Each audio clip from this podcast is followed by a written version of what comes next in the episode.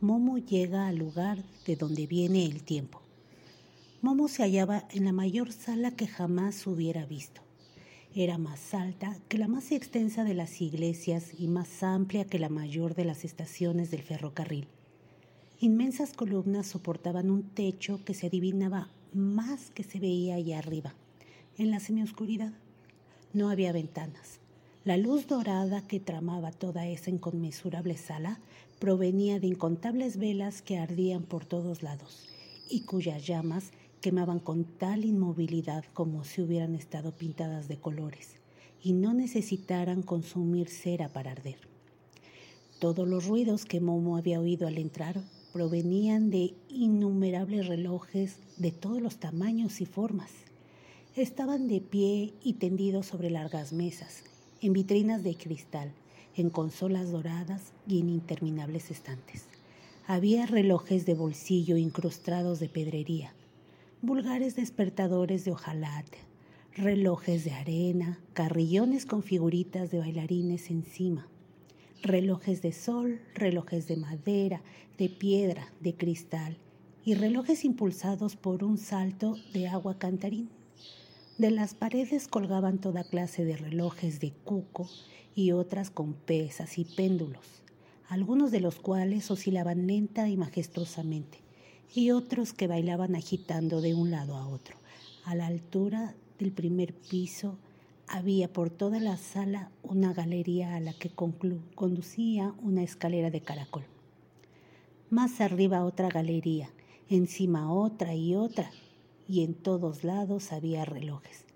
Relojes mundiales en forma de globo terráqueo que indicaban la hora en todos los puntos de la Tierra, y planetarios grandes y pequeños con el Sol, la Luna y las estrellas. En el centro de la sala se alzaba todo un bosque de relojes de piel. Continuamente estaba sonando la hora en uno u otro reloj, porque cada reloj marcaba una hora diferente. Pero no era un ruido desagradable, sino un susurro constante como un bosque en verano. Momo daba vueltas y miraba con grandes ojos todas esas rarezas. Precisamente estaba ante un reloj de pared muy decorado, en el que dos figuritas, una de hombre y otra de mujer, se daban la mano para el baile.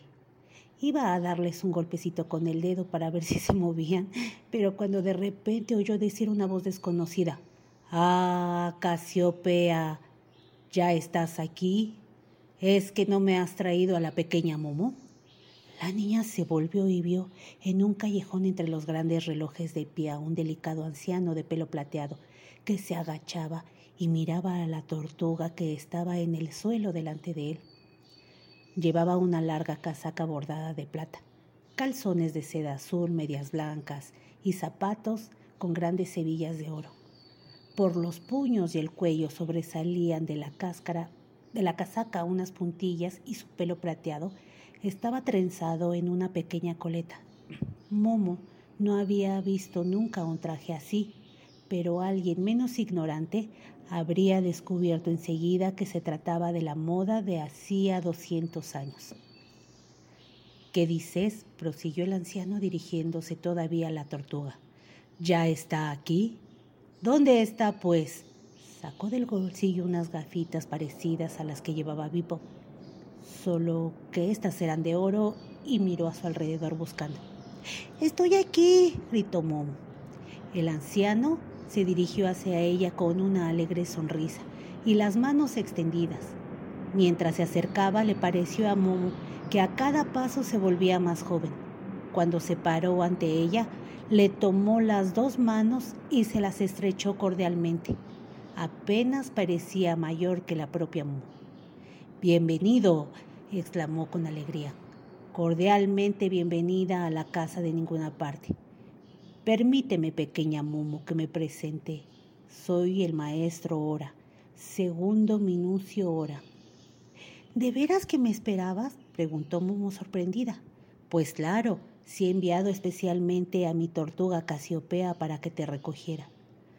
Sacó de su chaleco un pequeño reloj de bolsillo incrustado de diamantes y levantó la tapa. Incluso has llegado muy puntual, comentó mientras le enseñaba el reloj. Momo vio que en la esfera no había ni cifras ni manecillas, sino dos finas espirales superpuestas que giraban en direcciones contrarias. En los lugares donde se cruzaban las rayas aparecía de vez en cuando minúsculos puntos luminosos.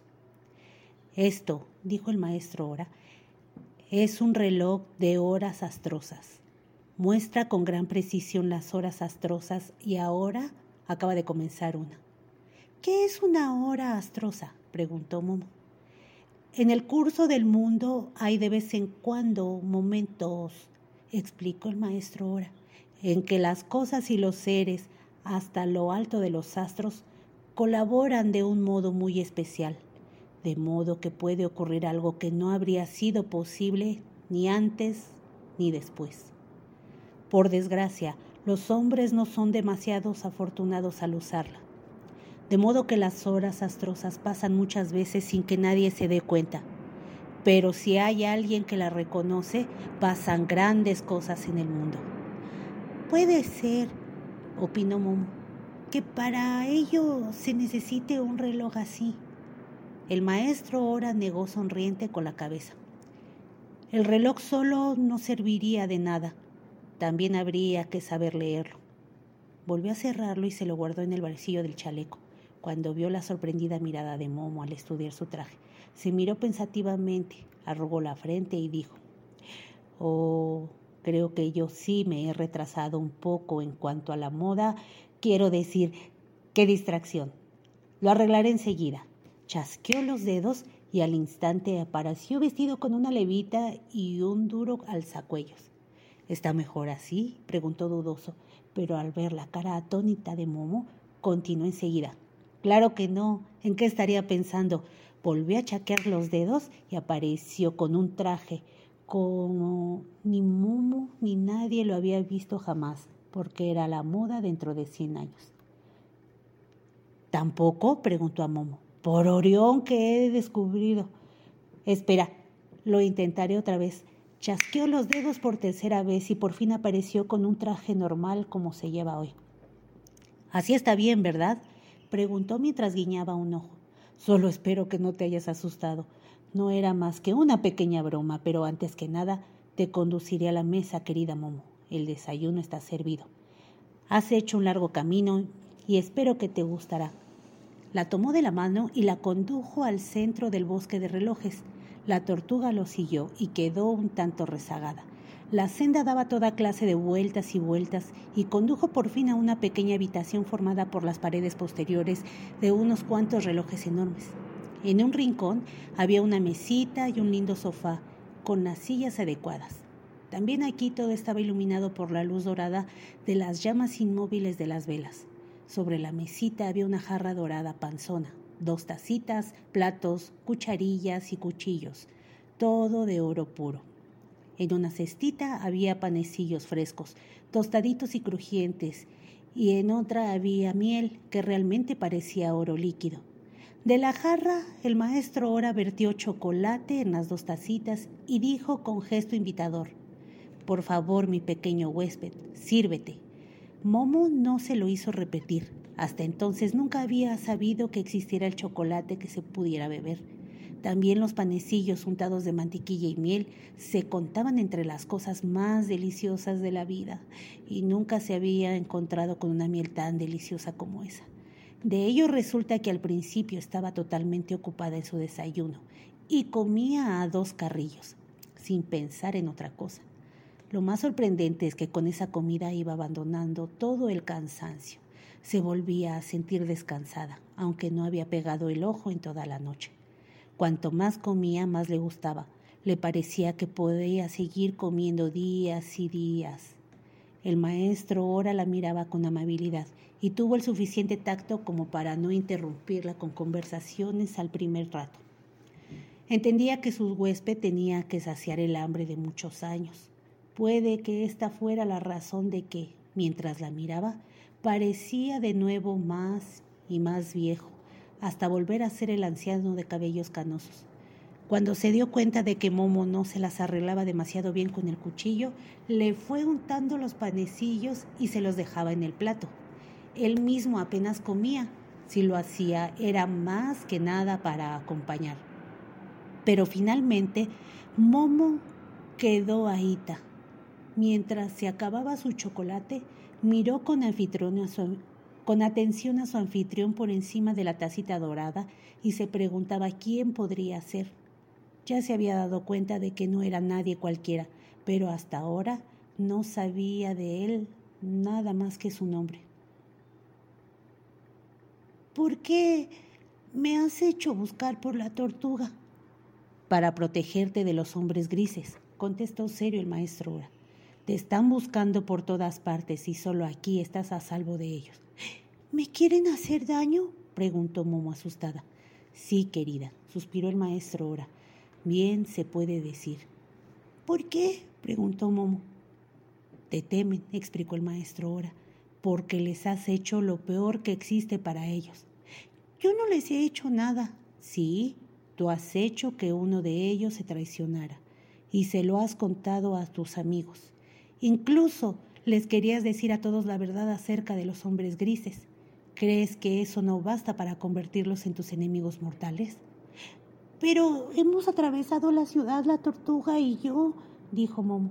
Si me buscaban por todas partes, podrían haberme encontrado con mucha facilidad y hemos ido muy poquito a poco. El maestro ahora se puso la tortuga que se había acurrucado a sus pies sobre las rodillas y le acarició el cuello. ¿Tú qué dices, Casiopea? preguntó sonriendo. ¿Os habrían encontrado? Sobre el caparazón apareció la palabra nunca, que brillaba con tal alegría que se creía escuchar una risita. Casiopea, explicó el maestro Ora, tiene la facultad de ver un poquito el futuro, cosa de media hora. Exacto, apareció en el caparazón. Perdón, se corrigió el maestro Ora. Exactamente media hora. Debe siempre con media hora de antelación qué es lo que ocurrirá con exactitud. Por eso también sabía si se encontraría o no con los hombres grises. Ah, dijo Momo sorprendida. ¿Y si sabe de que aquí o allá se encontrará con los hombres grises, no tiene más que tomar otro camino. No, replicó el maestro ahora, no es tan sencillo.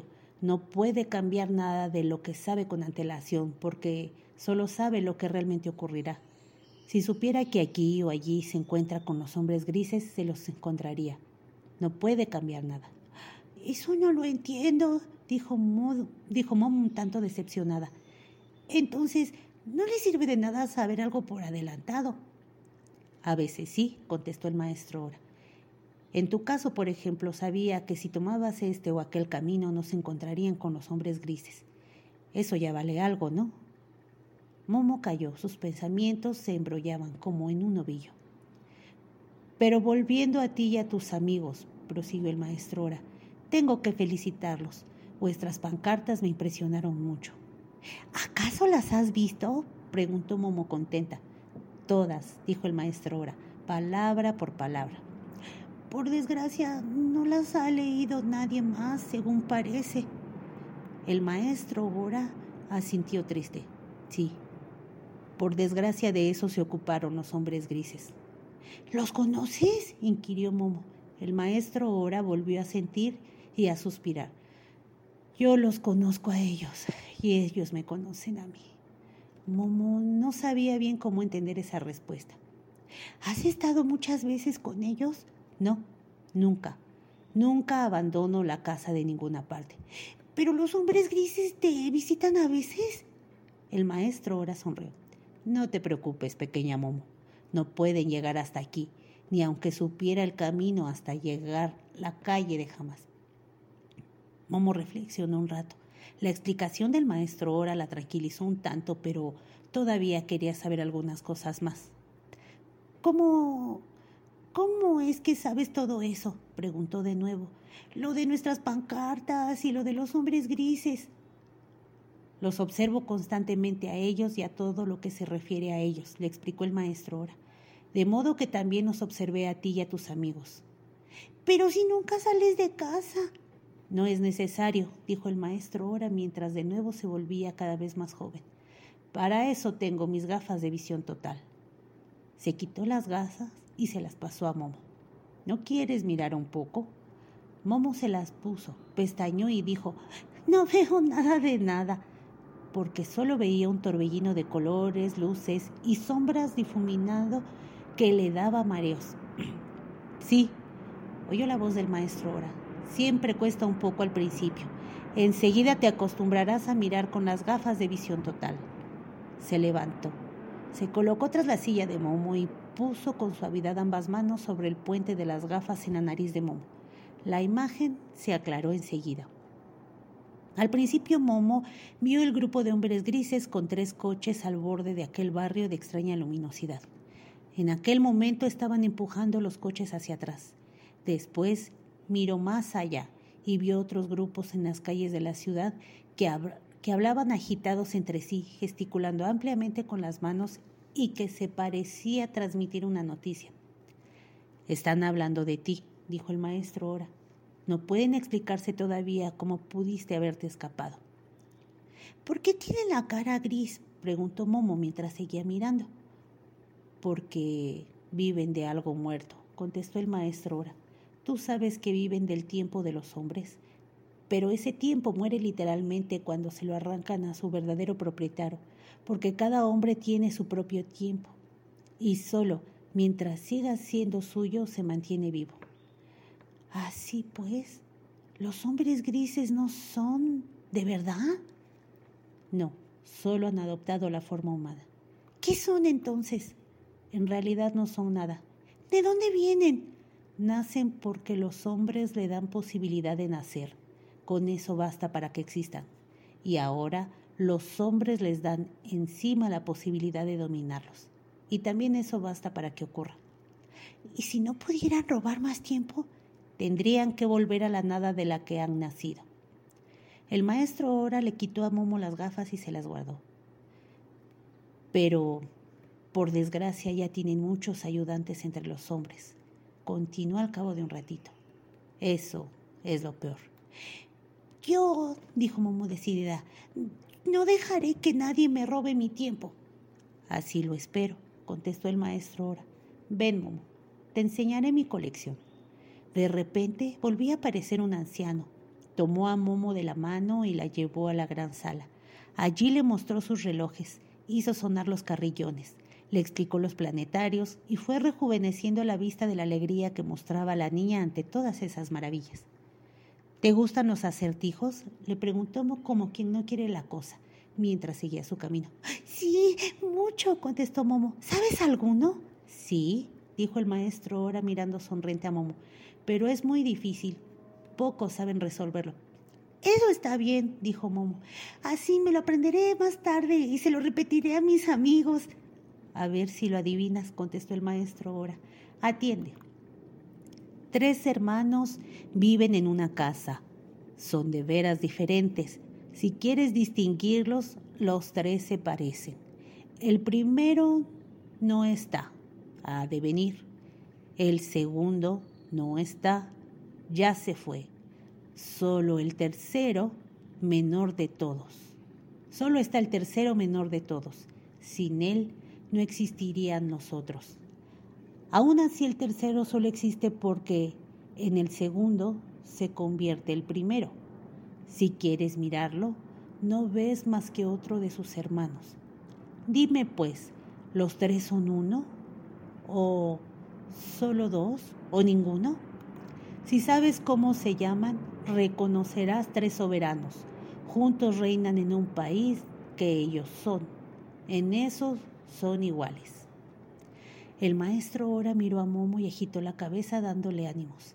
Había escuchado con mucha atención. Como tenía muy buena memoria, repitió el acertijo palabra por palabra. ¡Ay! exclamó entonces. Sí que es difícil. No tengo ni idea de lo que podría hacer. Ni siquiera sé por dónde empezar. Inténtalo, dijo el maestro ahora. Momo volvió a murmurar el acertijo desde el principio hasta el fin. Entonces movió la cabeza. Ay, no puedo. Mientras tanto, se había acercado la tortuga. Estaba al lado del maestro Ora y miraba atentamente a Momo. Bien, Casiopea, le preguntó el maestro Ora. Tú lo sabes todo media hora antes. ¿Sabrá Momo resolver el acertijo?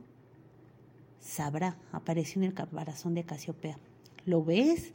le dijo el maestro ahora Momo, lo resolverás. Casiopea no se equivoca nunca. Momo arrugó la frente y volvió a pensar esforzadamente que tres hermanos sabía que vivieran juntos en una casa. Estaba claro que no se trataba de hombres. En los acertijos los hermanos siempre eran semillas de manzana o dientes o cosas así, pero siempre cosas de la misma especie. Pero aquí se trataba de tres hermanos que de alguna manera se convertían el uno en el otro. ¿Qué cosa sabía que se convertiría la una en la otra? Momo miró alrededor. Allí había, por ejemplo, las velas con sus llamas inmóviles. En ellas la cera se transformaba en luz a través de la llama. Si eso eran tres hermanos. Pero no valía porque los tres estaban allí y dos de ellos no debían de estar. Quizá podría ser algo como flor, fruto y semilla. Era verdad, había muchas cosas que concordaban. La semilla era el menor de los tres, y cuando ella estaba, los otros dos no estaban. Y sin ella no existirían los otros. Pero no valía, porque la semilla se la podía mirar perfectamente bien. Y el acertijo decía que querer mirar al menor solo se veía alguno de los otros dos. Los pensamientos de Momo revoloteaban locos. No encontraba la menor pista, pero Capsiopea había dicho que encontraría la solución de modo que volvió a empezar por el principio y repitió lentamente las palabras del acertijo. Cuando llegó al lugar que decía, el primero no está, ha de venir, vio que la tortuga le guiñaba un ojo. Sobre su caparazón aparecieron las palabras lo que sé, para desaparecer de nuevo al instante. Calla, Casiopea, dijo sonriente el maestro Ora que no había mirado. No le soples. Momo sabe hacerlo sola. Claro que Momo había visto las palabras en el caparazón de la tortuga y empezó a pensar que quería decir que era lo que sabía Casiopea. Sabía que Momo resolvería el acertijo, pero eso no resolvía nada. ¿Qué más sabía? Siempre sabía que iba a ocurrir. Sabía. El futuro, gritó Momo. El primero no está, ha de venir. Es el futuro.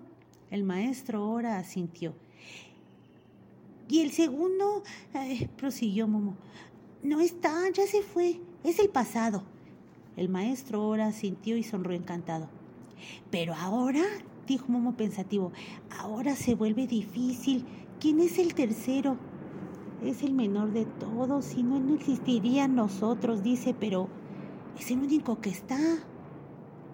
Reflexionó y exclamó de repente. Es ahora, este instante.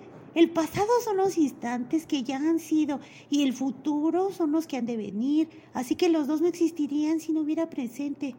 Eso es verdad. A Momo empezaba a encendérsele las mejillas por el esfuerzo. Continuó. Pero ¿qué significa lo que viene ahora?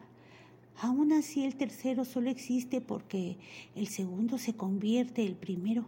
Eso quiere decir que el presente solo existe porque el futuro se convierte en pasado. Miró sorprendida al maestro Ora. Es verdad, nunca se me había ocurrido, pero entonces en realidad no existe el instante, solo el pasado o el futuro, porque ahora, por ejemplo, este instante, cuando hablo de él ya es pasado. Ahora entiendo lo que quiere decir. Si quieres mirarlo, no ves más que otro de sus hermanos. Y ahora entiendo también lo demás porque se puede pensar que solo existe uno de los tres hermanos, o el presente, o el futuro, o el pasado, o ninguno porque cada uno de ellos debe su existencia a la de los demás. Se le revuelve a uno la cabeza. Pero el acertijo no ha terminado todavía, dijo el maestro Ora.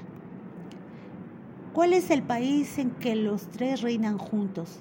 ¿Y quiénes son ellos mismos? Momo le miró perpleja. ¿Qué podía hacer eso? ¿Eran juntos el pasado, el presente y el futuro? Paseó la vista por la inmensa sala a lo largo de los millares de relojes y de repente cruzó sus ojos un relámpago. ¡El tiempo! exclamó mientras batía las palmas. ¡Sí! ¡Es el tiempo! ¡Es el tiempo! Dime, Todavía, ¿cuál es la casa en la que viven los tres hermanos? le exigió el maestro ahora. Mm, es el mundo, contestó Momo. ¡Bravo! exclamó el maestro ahora mientras también daba palmadas. Te felicito, Momo. Tú, quizá, tú sí que sabes resolver acertijos. Me ha dado una gran alegría. A mí también, contestó Momo, que se sorprendía un poco de por qué le daba tanta alegría al maestro Ora, el que ella supiera resolver el acertijo. Siguieron paseando por la gran sala y el maestro Ora le fue enseñando más cosas todavía. Pero Momo todavía estaba pensando en el acertijo. Dime, dijo al final, ¿qué es el tiempo de verdad? Si acabas de descubrirlo tú misma, le contestó el maestro Ora. No, dijo Momo, quiero decir, el tiempo mismo. Tiene que ser una cosa u otra. Existe. ¿Qué es en realidad? Sería bonito, contestó el maestro Ora, que también a esto pudieras contestar tú misma. Momo reflexionó largo rato. Está ahí, dijo hundida en sus pensamientos. Eso es seguro, pero no se le puede tocar ni retener. ¿Acaso sea algo parecido a un olor? Pero también es algo que siempre pasa, así que tiene que venir de algún lugar. ¿Acaso es algo así como el viento? ¿O no? Ya lo sé, quizás sea una especie de música que no se oye porque suena siempre, aunque creo que yo la he oído alguna vez muy bajito. Lo sé, asintió el maestro ahora. Por eso puede hacerte venir hasta aquí. Pero aún tiene que ser algo más, continuó Momo, que seguía persiguiendo sus pensamientos, porque la música venía de muy lejos, pero sonaba muy dentro de mí. Puede que con el tiempo ocurra lo mismo.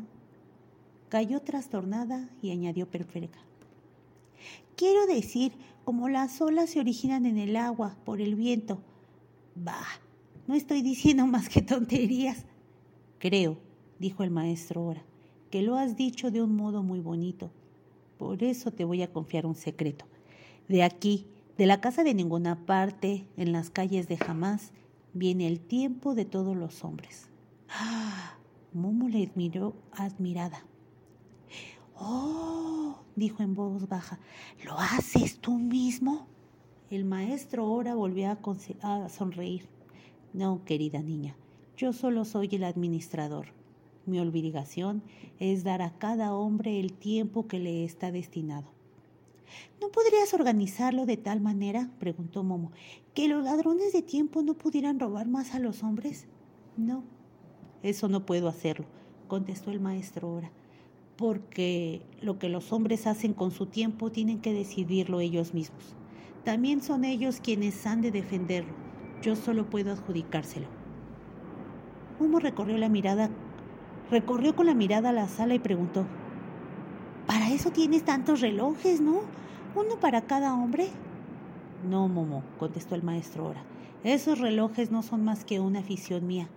Solo son reproducciones muy imperfectas de algo que todo hombre lleva en su pecho, porque al igual que tenéis ojos para ver la luz, oídos para oír los sonidos, tenéis un corazón para percibir con él el tiempo. Y todo el tiempo que no se percibe con el corazón está tan perdido como los colores del arco iris para un ciego o el canto de un pájaro para un sordo. Pero por desgracia, hay corazones ciegos y sordos que no perciben nada a pesar de latir. ¿Y si un día mi corazón dejara de latir? preguntó Momo. Entonces, replicó el maestro, el tiempo se habrá acabado para ti, mi niña. También se podría decir que tú eres quien vuelve a través del tiempo, a través de todos tus días y noches, tus meses y años. Regresas a través de tu vida hasta llegar al gran portal de plata, porque el que una vez entraste, por allí vuelves a salir. ¿Y qué hay al otro lado? Entonces has llegado al lugar de donde procede la música, que muy bajito ya has oído alguna vez pero entonces tú formas parte de ella, eres un sonido dentro de ella. Miró inquisitivo a Momo. Por eso no podrás entenderlo todavía, ¿verdad? Sí, contestó Momo, creo que sí. Recorrió, recordó su camino a través de las calles de Jamás, en la que no había vivido todo al revés, y preguntó, ¿Eres tú la muerte? El maestro ahora sonrió y cayó antes de contestar. Si los hombres supiesen lo que es la muerte, ya no le tendrían miedo. Y si ya no le tuvieran miedo, nadie podría robarles nunca más su tiempo de vida. No hace falta más que decírselo, propuso Momo. ¿Tú crees? preguntó el maestro ahora. Yo se lo digo a cada, a cada hora que les adjudico, pero creo que no quieren escucharlo. Prefieren creer a aquellos que les dan miedo. Eso también es un enigma. Yo no tengo miedo, dijo Momo. El maestro ahora sintió lentamente.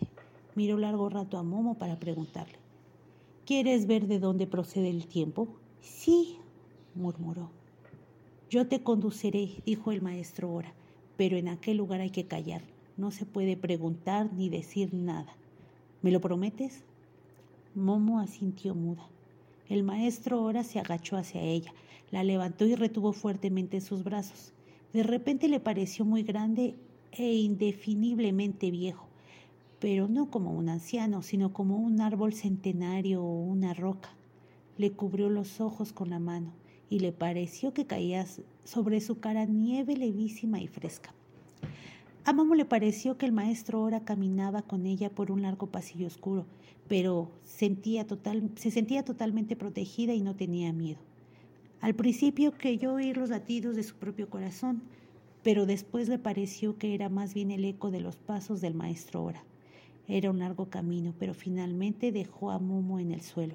Su cara estaba cerca de la de ella, la miró con fijeza y puso un dedo en sus labios. Se enderezó y dio unos pasos atrás. La rodeaba una penumbra dorada. Poco a poco, Momo se fue dando cuenta de que se hallaba bajo una cúpula inmensa totalmente redonda, que le pareció tan grande como todo el firmamento. Y esa inmensa cúpula era de oro puro. En el centro, en el punto más alto, había una abertura circular por la que caía, vertical, una columna de luz sobre un estanque igualmente circular, cuya agua negra estaba lisa e inmóvil como un espejo oscuro. Muy poco por encima del agua titilaba en la columna de luz algo así como una estrella luminosa. Se movía con lentitud majestuosa y movió un péndulo increíble que oscilaba sobre el espejo oscuro. Flotaba y parecía carecer de peso. Cuando el péndulo estelar se acercaba lentamente a un extremo del estanque, salía del agua. En aquel punto, un gran capullo floral, Cuanto más se acercaba al péndulo, más se abría hasta que por fin quedaba totalmente abierto sobre las aguas. Era una flor de belleza tal que Momo no la había visto nunca. Parecía componerse solamente de colores luminosos. Momo nunca había sospechado que esos colores existieran. El péndulo se detuvo un momento sobre la flor y Momo se ensimismó totalmente en su visión olvidando todo lo demás. El aroma le parecía algo que siempre había deseado sin saber de qué se trataba. Pero entonces muy lentamente el péndulo volvía a oscilar hacia el otro lado y mientras muy poco a poco se alejaba, Momo vio consternada que la maravillosa flor comenzaba a marchitarse. Una hoja tras otra caían y se hundía en la negra profundidad. Momo lo sentía con tal dolor como si desapareciera, para que siempre de ella algo totalmente irrepetible. Cuando el péndulo hubo llegado al centro del estanque, la extraordinaria flor había desaparecido del todo, pero al mismo tiempo comenzaba a salir al otro lado del estanque del agua negra otro capullo. Mientras el péndulo se acercaba lentamente a él, Momo vio que el capullo comenzaba a abrirse y era mucho más hermoso todavía. La niña dio la vuelta al estanque para verlo de cerca. Era totalmente diferente a la flor anterior. Tampoco los colores de esta los había visto jamás. Momo le pareció que era todavía más rica y preciosa que la anterior.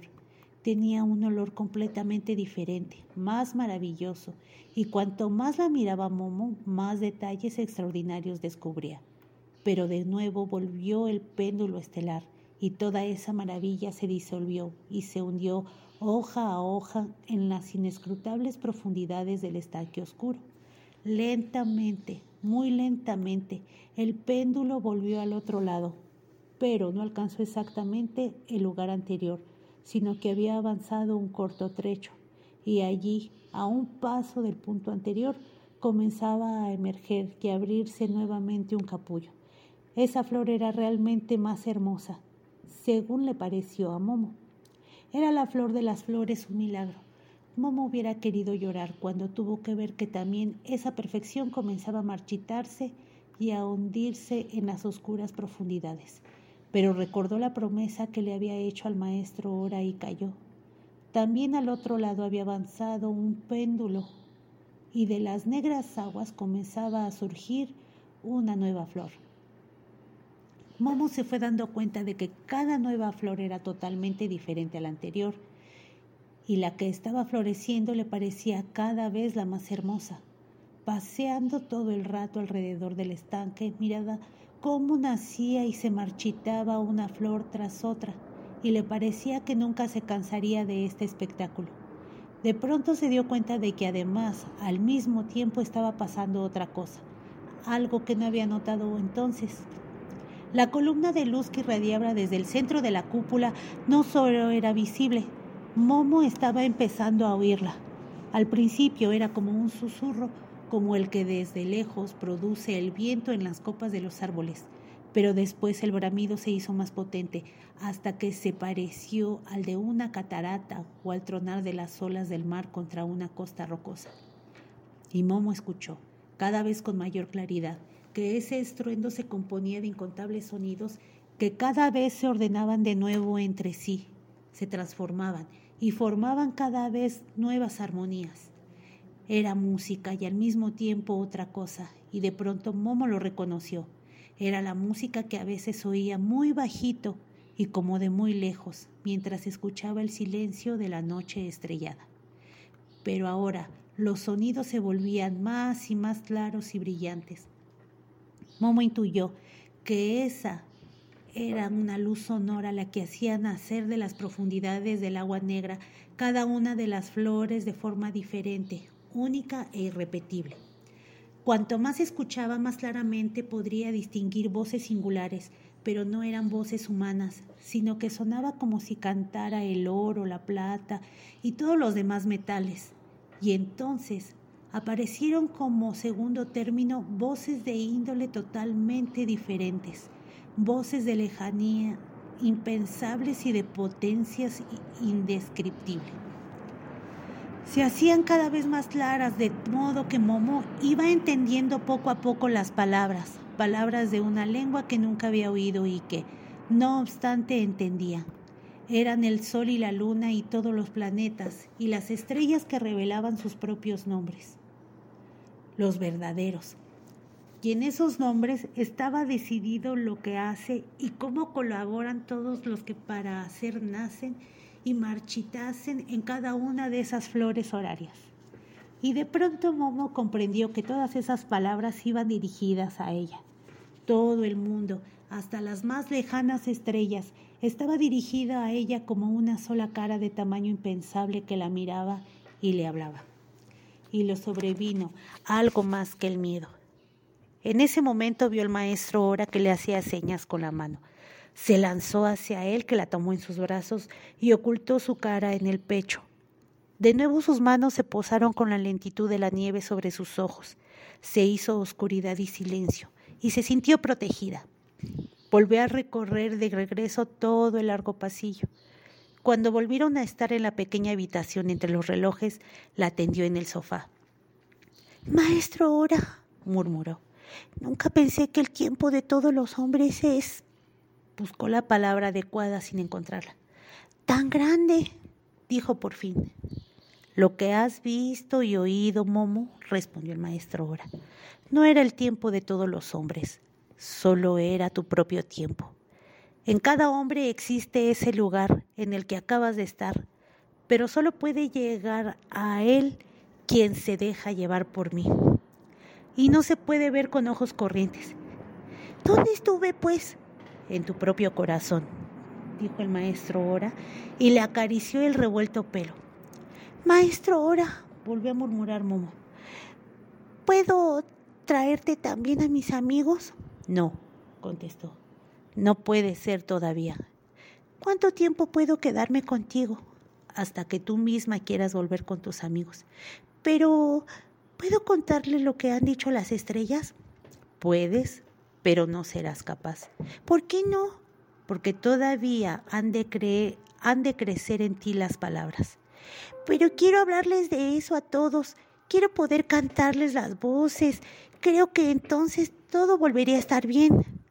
Si de verdad lo quieres, Momo, tendrás que saber esperar. No me importa esperar. Esperar, mi niña, como una semilla que duerme toda una vuelta solar en la tierra antes de poder geminar. Tanto tardarán las palabras en crecer en ti. ¿Quieres eso? Sí, murmuró Momo. Pues duerme, dijo el maestro ahora pasándole una mano por los ojos. Duerme. Y Momo tomó el aliento profundamente feliz y se durmió.